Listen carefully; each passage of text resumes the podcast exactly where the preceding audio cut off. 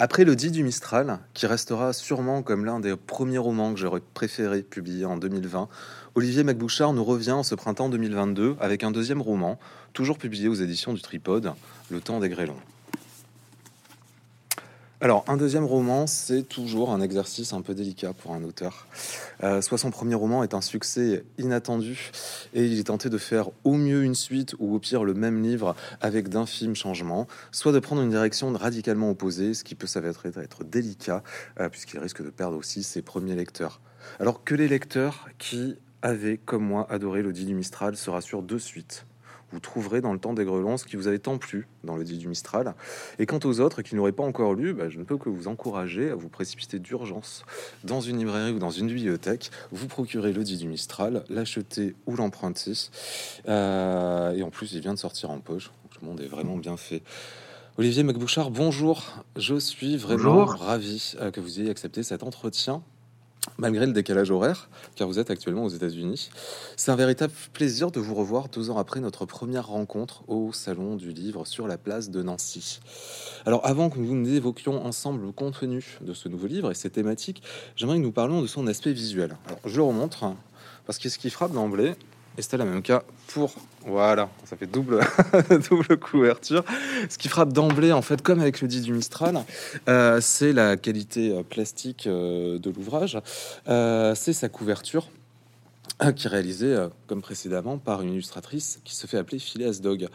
Euh, à mon sens, moi, la couverture du, du, Mistral, outre les qualités littéraires de l'ouvrage, mais c'est sa couverture aussi qui m'avait euh, séduit dès le départ et qui, je pense, a un peu contribué aussi au succès, au succès du, livre. Est-ce que vous pouvez nous dire comment s'est fait ce choix de retravailler avec cette illustratrice? Est-ce que c'était un choix de votre part ou est-ce que c'est tout simplement un choix de l'éditeur?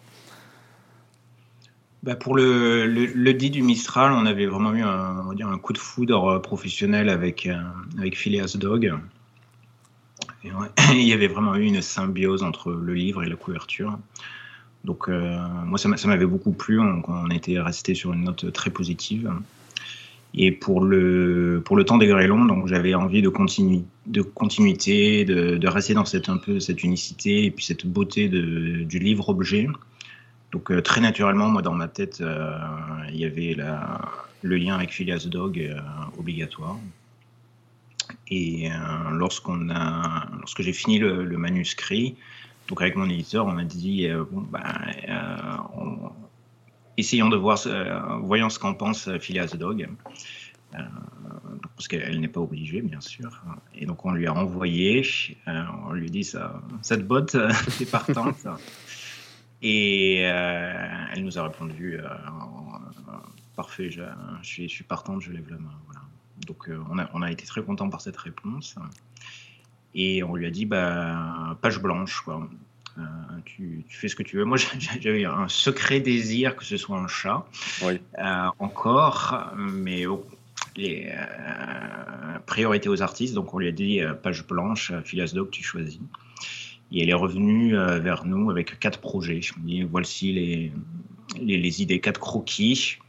Et euh, donc à ce moment-là, il y a un référendum où il y a l'équipe euh, du tripode qui a une voix, Phileas Doc qui a une voix et l'auteur qui a une, certaine majorité absolue. et à l'unanimité, on s'est décidé pour cette pinède et c'est grelons. Parce que il y a un double message, il y a, le, il y a la douceur de la pinède et en même temps il y a le, frelon qui est, euh, qui est présent et qui est menaçant. Oui, qui est présent et qui introduit une, une notion de, risque, de, danger. Et on est parti là-dessus. Le temps des grelons est un livre qu'il vous faudra lire avec attention, de sa page titre à son achevé d'imprimer. Je le redis, c'est très important. Il faudra le dire avec attention. Euh, commençons donc par l'épigraphe si vous le voulez bien, qui est une phrase d'Hugo Pratt. Le temps et l'espace ne sont que des repères, non des limites insurmontables. Est-ce que vous pouvez nous expliquer ce choix euh, de cette phrase d'Hugo Pratt et voilà pourquoi Hugo Pratt et pourquoi cette phrase comme épigraphe? Euh, Tout d'abord, euh, j'ai une certaine fascination pour, pour Hugo Pratt et pour la. C'est grâce à Hugo Pratt moi que je suis allé vers la littérature. Hein. Ça a été de la bande dessinée vers la littérature.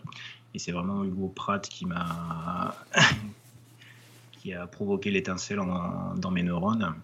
Donc, euh, on va dire, j'ai une dette euh, euh, envers Hugo Pratt et que je considère un peu comme un, maître à penser, comme un guide. Donc j'étais très, j'ai toujours été très proche d'Hugo Pratt. Hein. Et donc je, lis beaucoup de littérature sur lui et cette citation, cette phrase m'est toujours restée dans, le cerveau. J'avais trouvé ça assez intéressant parce qu'il a un lien avec euh, les. Non, quand vous lisez un peu Corto Maltese, il y, a Jack London, il y a Arthur Rimbaud, euh, il y a des, personnages historiques qui se mêlent avec, les histoires de, de Corto Maltese. Et donc, euh, cette phrase m'avait parlé. Et second point, elle, elle, elle, insiste sur le fait que le, le temps doit être peut-être neutralisé comme dimension d'analyse. Euh, c'est un peu bizarre à, dire comme ça parce que euh, forcément dans, la vie réelle, on se dit bah, le, temps euh, hier, aujourd'hui, demain, après-demain est une, est une conséquence logique. Mhm. Mais cette, cette, citation de Pratt montre que si on neutralise le, temps chronologique, il peut y avoir aussi de, belles surprises dans, les récits, dans, les histoires. Et je pense que pour euh, apprécier ce livre, je pense que ce livre peut être déstabilisant. Euh, on se dit, mais, pourquoi ça ne peut pas marcher? Comment est-ce que ça marche? Euh, Il y, a un souci. Il faut. cette citation est, un effet d'annonce, quelque part, est une mise en garde, disant accepter de, de neutraliser la dimension temps et si vous arrivez à faire ce, choix, euh, le, récit peut vous offrir de, très belles surprises. Alors, vous venez d'utiliser le mot de mise en garde. Il y en a une deuxième, euh, qui est euh, une note d'éditeur qui évoque brièvement une œuvre inédite de Rimbaud intitulée Photographie des temps passés. Est-ce que vous pouvez nous raconter comment vous avez pris connaissance de cette œuvre inédite? Alors, euh, outre Hugo Pratt, je suis un grand fan euh, de Arthur Rimbaud. Euh, c'est par Hugo Pratt d'ailleurs que j'ai découvert Arthur Rimbaud. Euh, dans tes à l'éducation nationale, j'étais un peu passé à côté d'Arthur Rimbaud et des poèmes appris en classe, et c'est en lisant les, bandes dessinées d'Hugo Pratt que j'ai vraiment pu apprécier vraiment la poésie d'Arthur Rimbaud. Donc j'apprécie ses textes, mais aussi euh, j'apprécie euh, beaucoup sa, vie. Euh, donc, la, période européenne, française, mais aussi toute sa, vie en Éthiopie. Et, donc, je ne suis pas un spécialiste d'Arthur Rimbaud, loin de là, mais je, je, connais quelques détails de sa vie. Et, donc, je parlais de l'Éthiopie. C'est quand même un, poète qui a un lien avec la photographie. Euh, il a été il est suffisamment moderne pour avoir laissé des, traces, des, vestiges qui euh, réapparaissent euh, ponctuellement dans, notre vie. Des fois, on découvre des, clichés d'Arthur Rimbaud en Éthiopie, on découvre des, poèmes ou des lettres, en tout cas, inédites. Mmh. Et donc, c'est une œuvre qui continue à, créer quelques surprises dans, dans le temps d'aujourd'hui. Voilà donc, euh, lorsque des, photos d'Arthur Rimbaud ont été découvertes, euh, lorsque des, lettres ressortent, j'ai toujours un œil qui, qui. Et donc, je, connaissais ce, fameux, euh, enfin, il n'est pas fameux, mais ce, poème qui n'a jamais été publié, ce recueil de poèmes qui n'a jamais été publié. Et j'avais trouvé le, titre magnifique, Photographie des temps passés. je dis quel dommage que ce soit perdu. Peut-être le retrouve un jour.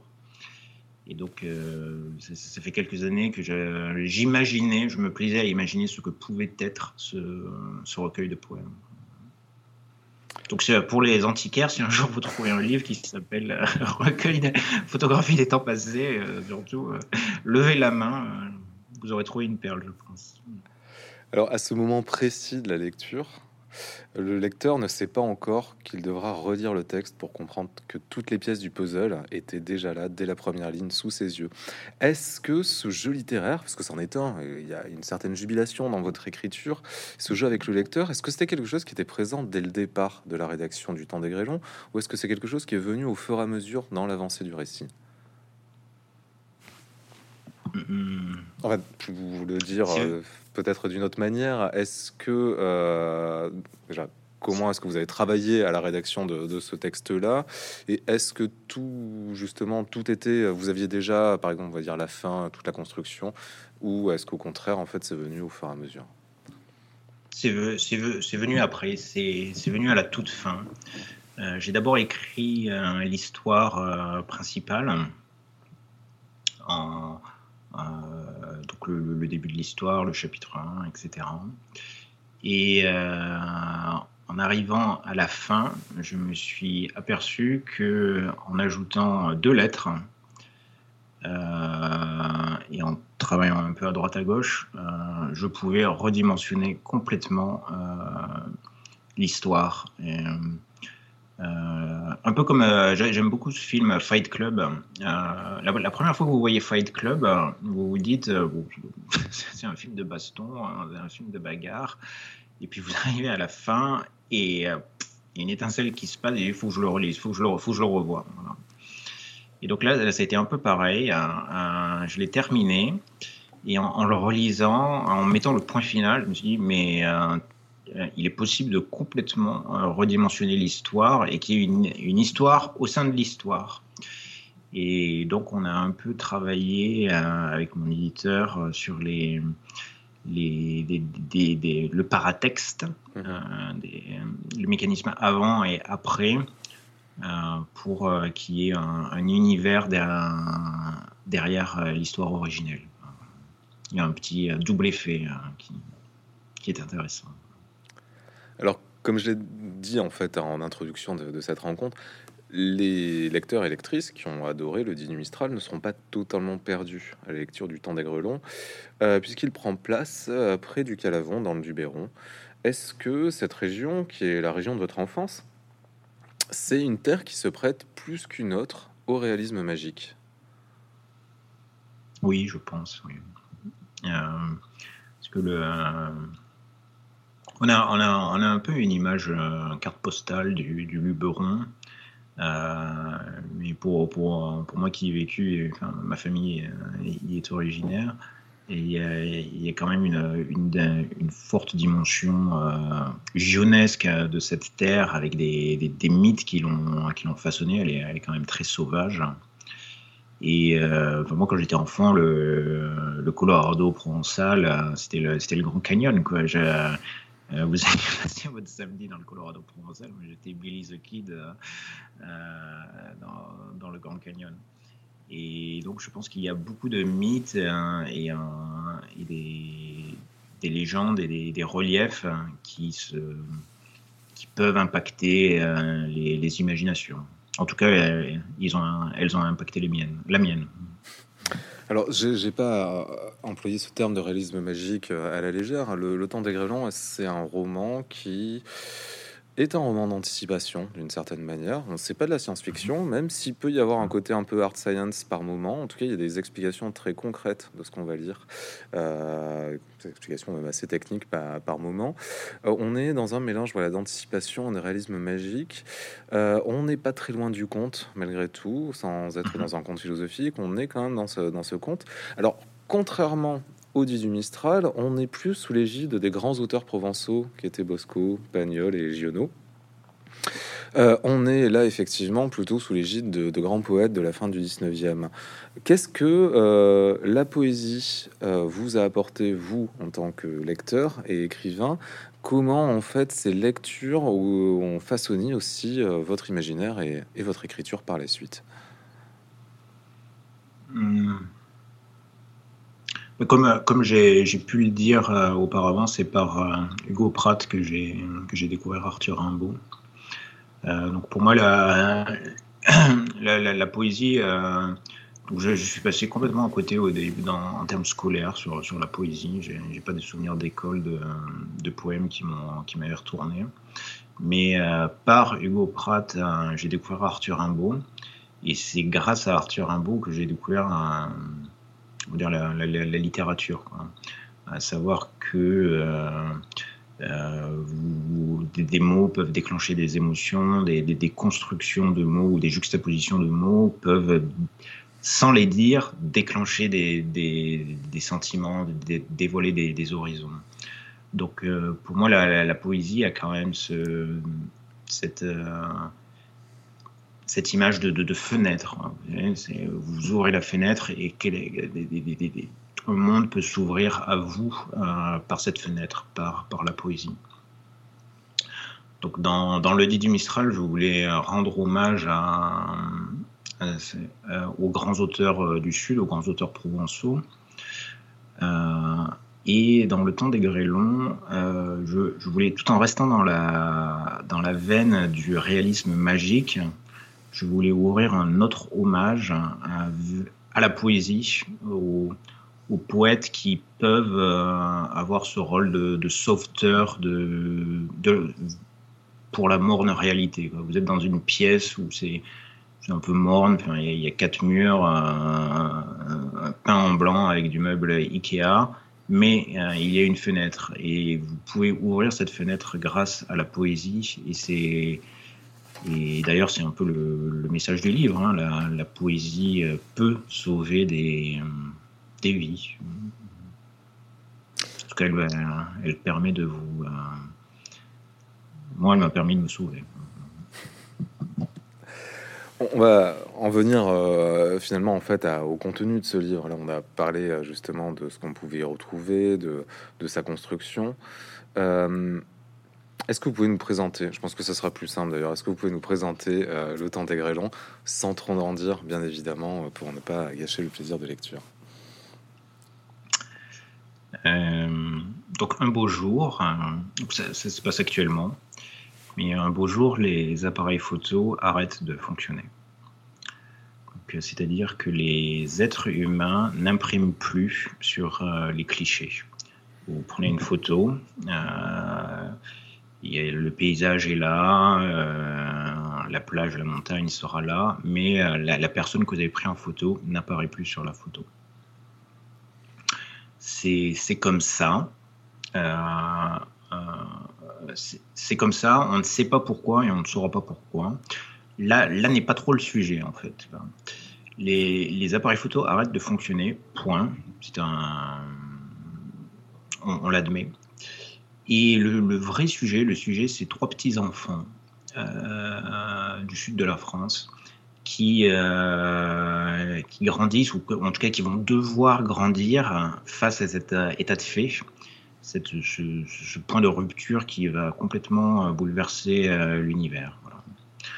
Donc ces trois petits enfants, en tout cas la France.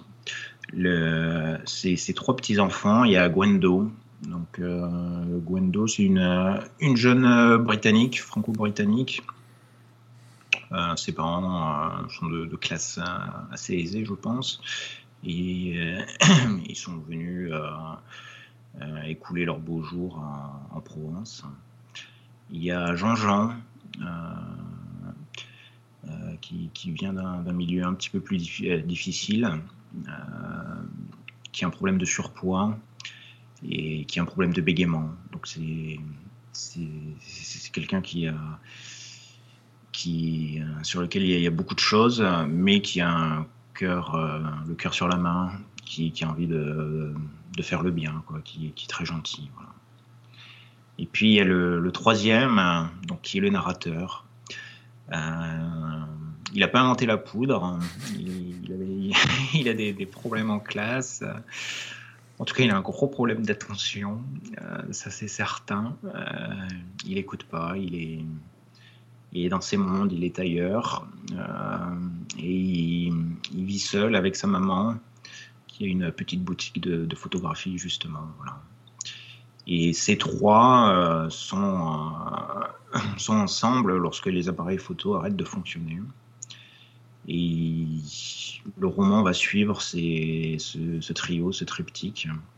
Et chacun va essayer de, se construire euh, face à cet événement, politiquement, sociologiquement, professionnellement. Euh, chacun va essayer bah, de, faire de son mieux. Hein. Ils vont essayer de grandir comme ils peuvent. Certains par opposition, d'autres vont, vont au contraire rebondir dans cet, événement, d'autres vont complètement le refuser. Et puis après, il faut lire le livre.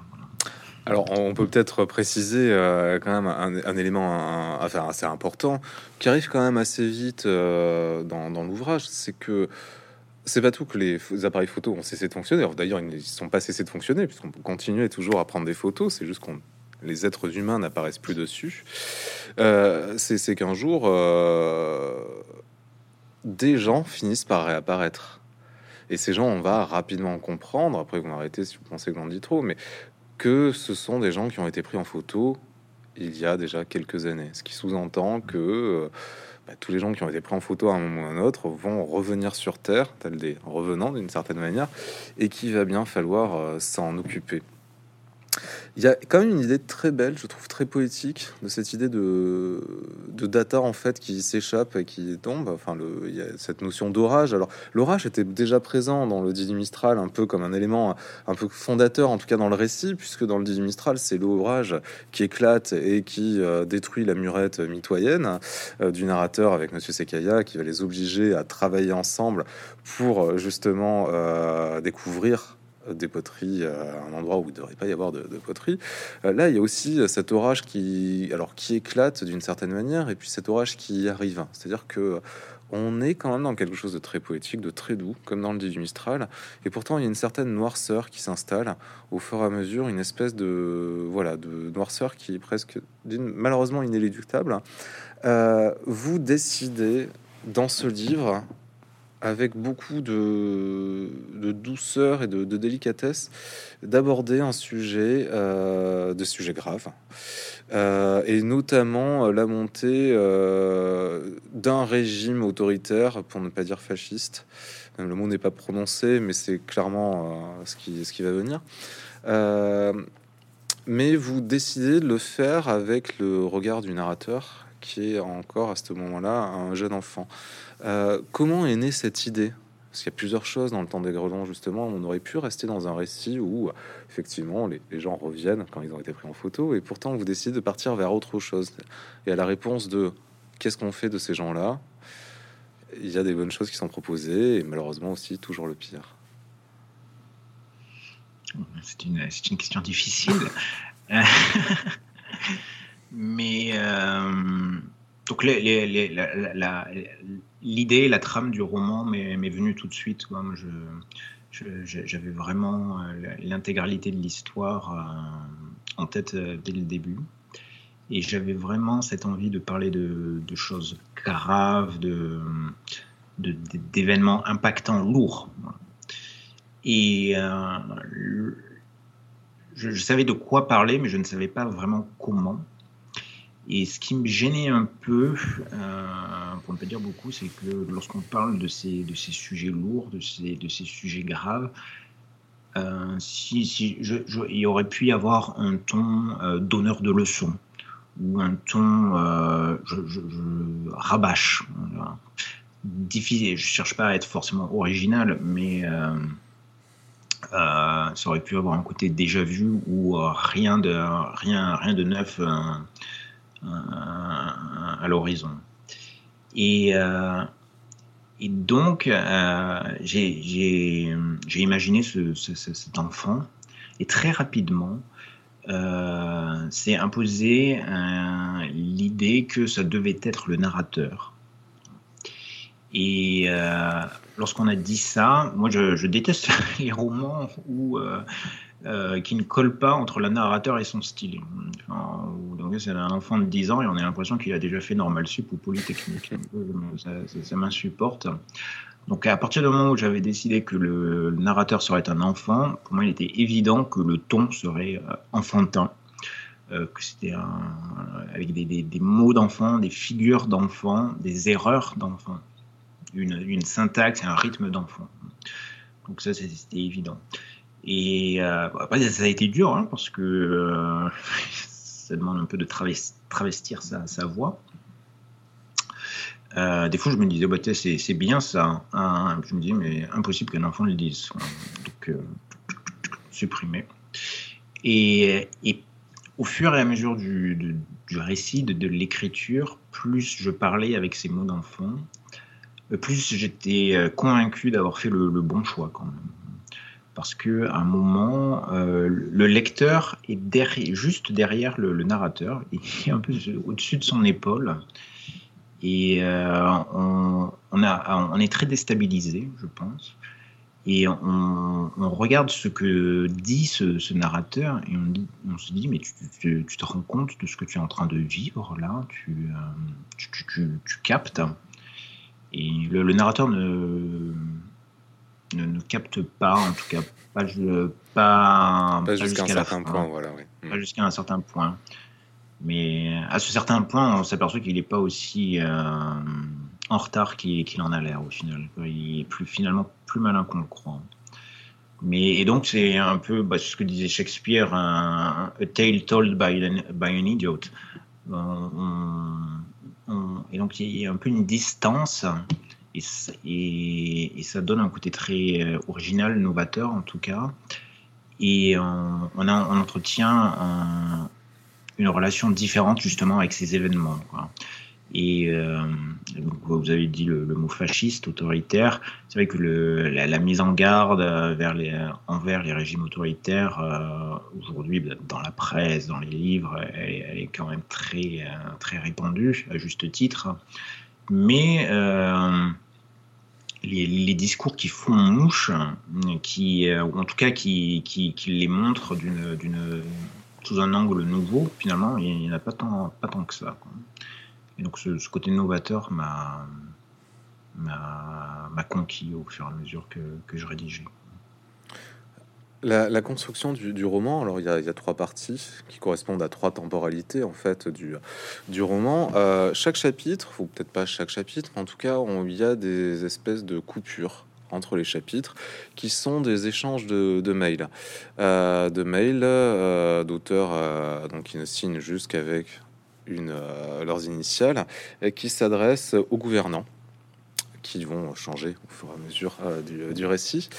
Euh, ces mails qui paraissent complètement anodins, euh, pour ne pas dire banal, pour ne pas reprendre le, terme d'Anna Arendt sur la, justement la banalité du mal, en tout cas l'administration du, mal, euh, commence au départ juste comme des mails en fait de renseignement euh, et, enfin des renseignements avec un R majuscule en disant on a observé que telle photo aurait été prise à tel moment, que telle usine avait créé tant de nombre de, pellicules à telle année, donc on peut s'attendre avec un décalage qu'on a calculé à tel ou tel moment que certaines personnes reviendront à ce, moment-là. Euh, dans le dîner Mistral, à l'inverse, chaque chapitre était euh, débuté par une citation d'un texte de Bosco, de Giono, de Pagnol, de Pétrarque. Qu'est-ce que ça apporte là aussi dans votre travail d'écrivain de créer comme ça des ruptures dans le récit qui, alors moi à mon sens, l'ancre encore plus dans une réalité dans le temps des Grégons, puisque l'apparition d'un document officiel euh, au cours d'un roman, d'une œuvre littéraire, euh, est aussi là encore un jeu euh, qui ancre dans une certaine euh, réalité, ou peut dire peut-être pas de réalité, mais en tout cas où le pacte avec le lecteur l'ancre dans quelque chose de vraiment palpable, quand bien même on serait en train de lire un conte ou un roman de réalisme magique. C'est euh, c'est une euh, figure de style, une, une, manière de raconter que, que j'aime beaucoup, puisque vous avez finalement l'histoire, la, trame qui, qui, se déroule. Et sporadiquement, euh, que ce soit par les citations ou que ce soit par ces échanges de mails dont vous parlez, il y a des, petites étoiles qui sont euh, parsemées au, gré du récit. Et ça introduit un, double discours. Vous avez la, la, trame initiale, et puis vous avez un phénomène d'écho, euh, voire de résonance, avec ces, étoiles qui sont parsemées à, droite et à gauche. Et ça, demande un peu de boulot pour le lecteur, je pense, parce que euh, on se dit qu'est-ce que ça vient faire là ou euh, pour, pourquoi ça tombe ici? Mais quelque part dans sa tête on, enregistre et puis à la fin euh, je pense qu'à la toute fin on se, recule un peu et on voit la, la, la, la constellation. Donc euh, je pense que le, le boulot du, de l'écrivain n'est pas de montrer la, la constellation. C'est assez dommage euh, si vous la montrez en disant voilà là tac, tac, tac, euh, tout est fait, bon, c'est emballé, c'est pesé. Il y a le, plaisir de la découverte, le plaisir du travail qui, manque. Tandis que si vous montrez une étoile à gauche, une étoile à droite, et qu'après le, lecteur prend sur lui pour prendre un peu de recul et, découvre par lui-même la constellation, euh, je pense que l'impact de, la lecture est beaucoup plus fort. Hein. On se dit, ah, c'est là où... Euh, après, ça, appelle la, métaphore, l'allégorie, mais on se dit, ah, mais c'est là où il voulait en venir. Et du coup, là, euh, le lecteur tire lui-même la conclusion du, récit, je pense. Oui, et quand bien même, enfin, je pense que la, conclusion restera quand même universelle pour, pour tous les lecteurs qui, qui l'auront lu. S'il n'y a pas tellement d'interprétations euh, possibles à, ce qu'on a lu, en tout cas, il n'y a pas vraiment de, doute euh, sur la, finalité euh, du récit.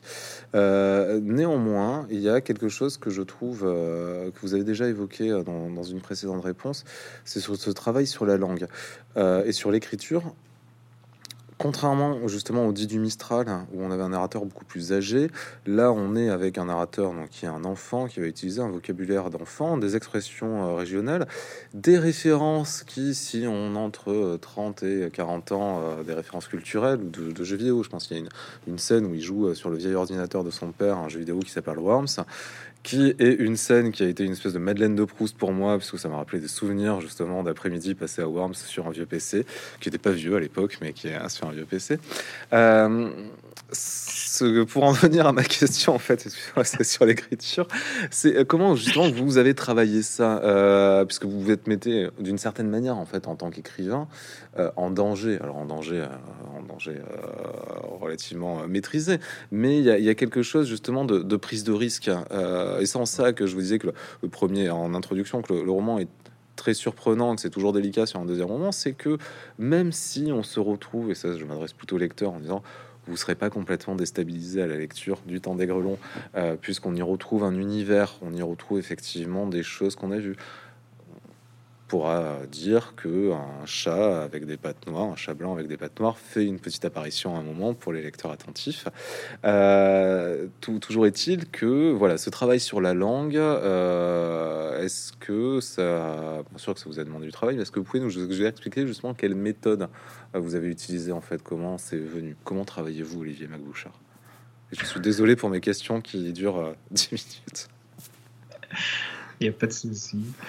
Euh, je, ne suis pas acteur, mais euh, j'imagine que mes, mes méthodes de travail sont, sont proches de, celles d'un acteur, dans le sens où euh, j'ai une idée de l'intrigue, du, message, de, de, la trame. Et je me dis qui serait le mieux placé pour raconter cette, cette, histoire? Quelle serait la meilleure manière de, la raconter? Pas le quoi, mais le, comment. Et, une fois que le, comment, le qui est, décidé, bah, il faut, je, ferme les yeux et puis je m'imagine dans la, la, peau de ce, du, des narrateurs, du narrateur et je, je, deviens cette personne. Hein, euh, donc, dans le, dans le dit du Mistral, euh, euh, c'était vraiment le, Sud avec un S majuscule, la, beauté de la nature, les, les, mythes, les légendes avec un L majuscule. Et donc ça, ça donnait ce, ce, ce, ton très lyrique, très minéral, proche du, des, conteurs. Hein. Euh, je dirais que ce, ce style est assez euh, proche du, mien naturel. Mais euh, comme vous l'avez dit, donc le temps des grêlons était le, second roman et je savais que j'étais attendu au tournant. et donc, donc vous avez le choix, soit vous faites une suite, mais bon, c'est quand même, enfin, euh, en général, une suite n'est jamais aussi bonne que, le premier opus. Il faut savoir se renouveler et euh, faire mieux, enfin, ou faire plus lyrique. Euh, on, aurait pu tomber dans le mélo quand même. Hein. Je pense qu'il aurait fallu faire attention. Et donc j'ai vraiment fait le, choix d'une rupture de, style. Disons, je, je, pars dans une autre direction de, en termes de style, c'est assumé. Hein. Et ce, petit enfant, et je me suis imaginé dans, la tête de, ce petit enfant parce que euh, je pense que c'est lui qui avait l'œil le, plus novateur et le plus frais pour raconter ces, événements lourds. Voilà. Donc euh, je me suis, j'avais trop pédalé dans, mon petit cerveau en me disant comment est-ce que je parlais quand j'avais 12-13 euh, ans? Je me suis euh, rappelé, je crois qu'on a dû jouer ensemble, c'est dimanche après-midi sur Worms.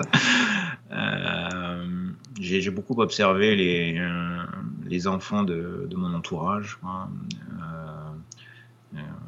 comment, ils pouvaient parler, les, figures de style qu'ils emploient, qui, sont des fois rigolotes et très souvent poétiques hein, quand même. Je ne l'avais pas vu comme ça. et voilà.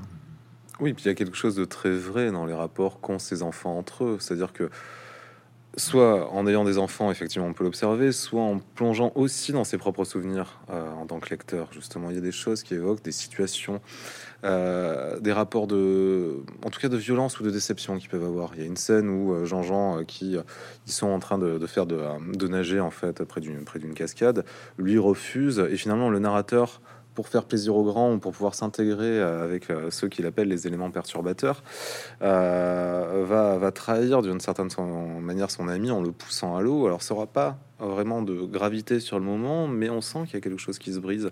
Et comment les amitiés, effectivement, évoluent avec cet âge-là et avec le temps, parce qu'on est sur, encore une fois, un récit qui s'étale sur une dizaine d'années, avec des personnages qui qui se perdent et qui se retrouvent, en tout cas avec leur chemin, vont se croiser. Ils sont tous au même endroit, et puis finalement leur, leur chemin va, vont prendre des, des, euh, des directions, des directions différentes.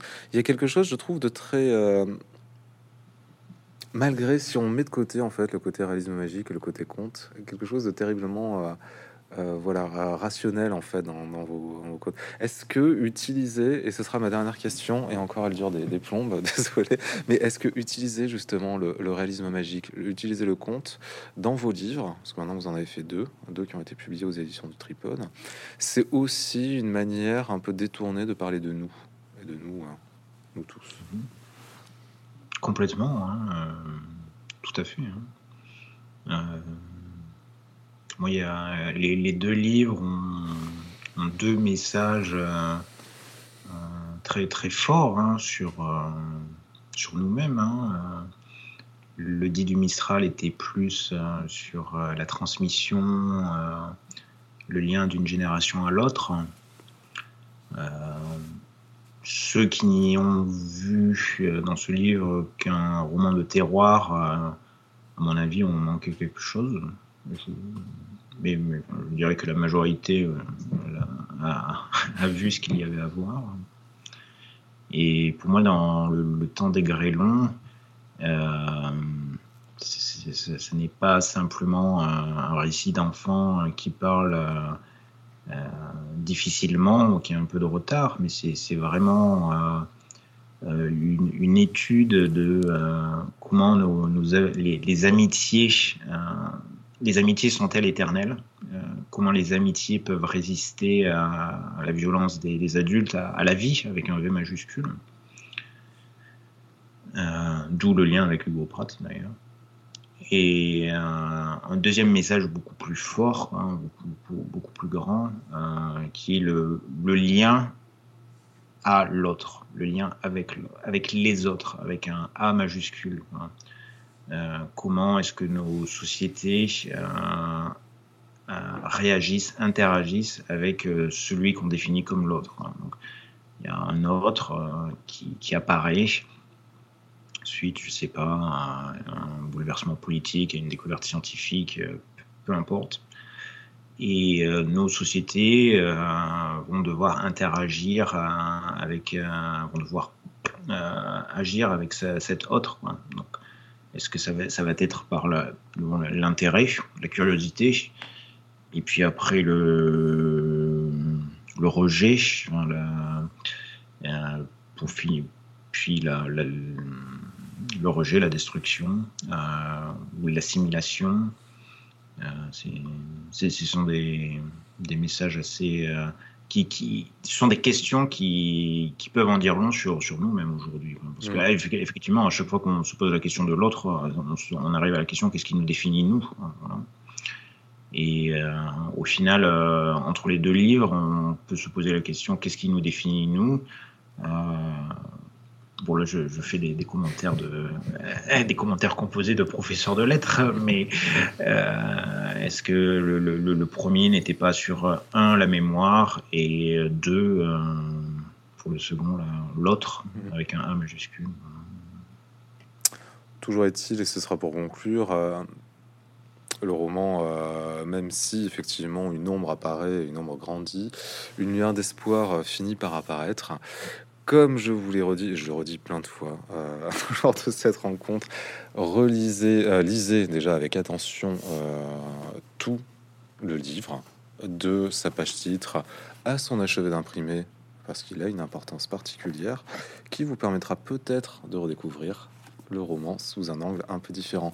Olivier Macbouchard, c'était vraiment un plaisir de vous revoir. Merci beaucoup d'avoir accepté cette rencontre et je vous dis à très bientôt.